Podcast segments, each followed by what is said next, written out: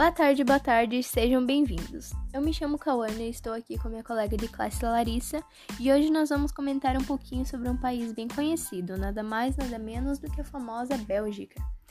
Esse país é localizado no continente europeu e possui uma área de 30.528 km, distribuídos por três regiões físicas principais: a planície costeira, localizada a noroeste, o Planalto Central e as elevações das Ardenas, situada a sudeste.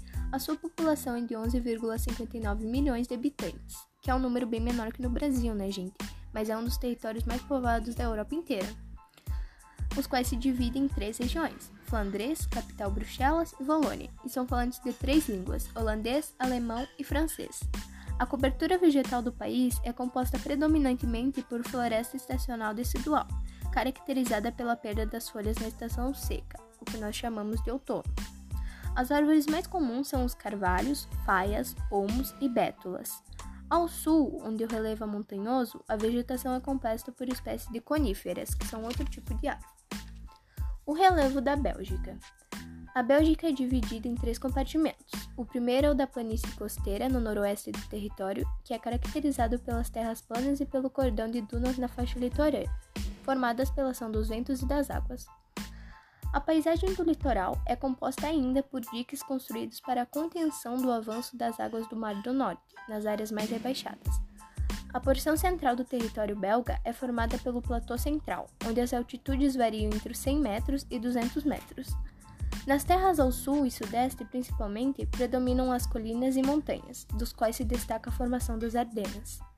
Nessa região, as cotas ultrapassam os 500 metros, o ponto mais elevado é a montanha Signal de Potrange, com 694 metros, ou seja, é muito grande.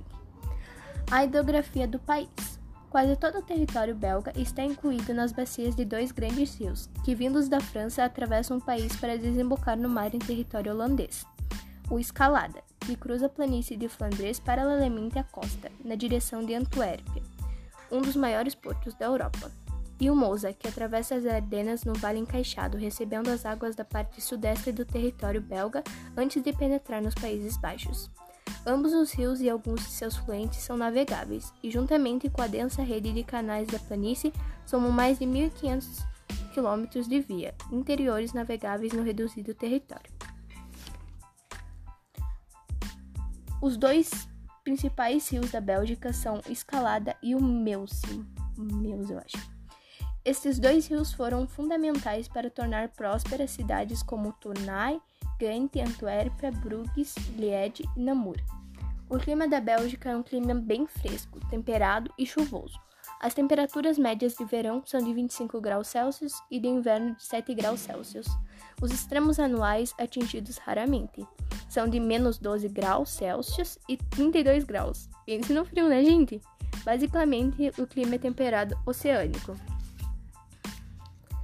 Agora vou dar a palavra para minha colega que vai explicar um pouco mais sobre a história do mesmo. Larissa, frente é sua.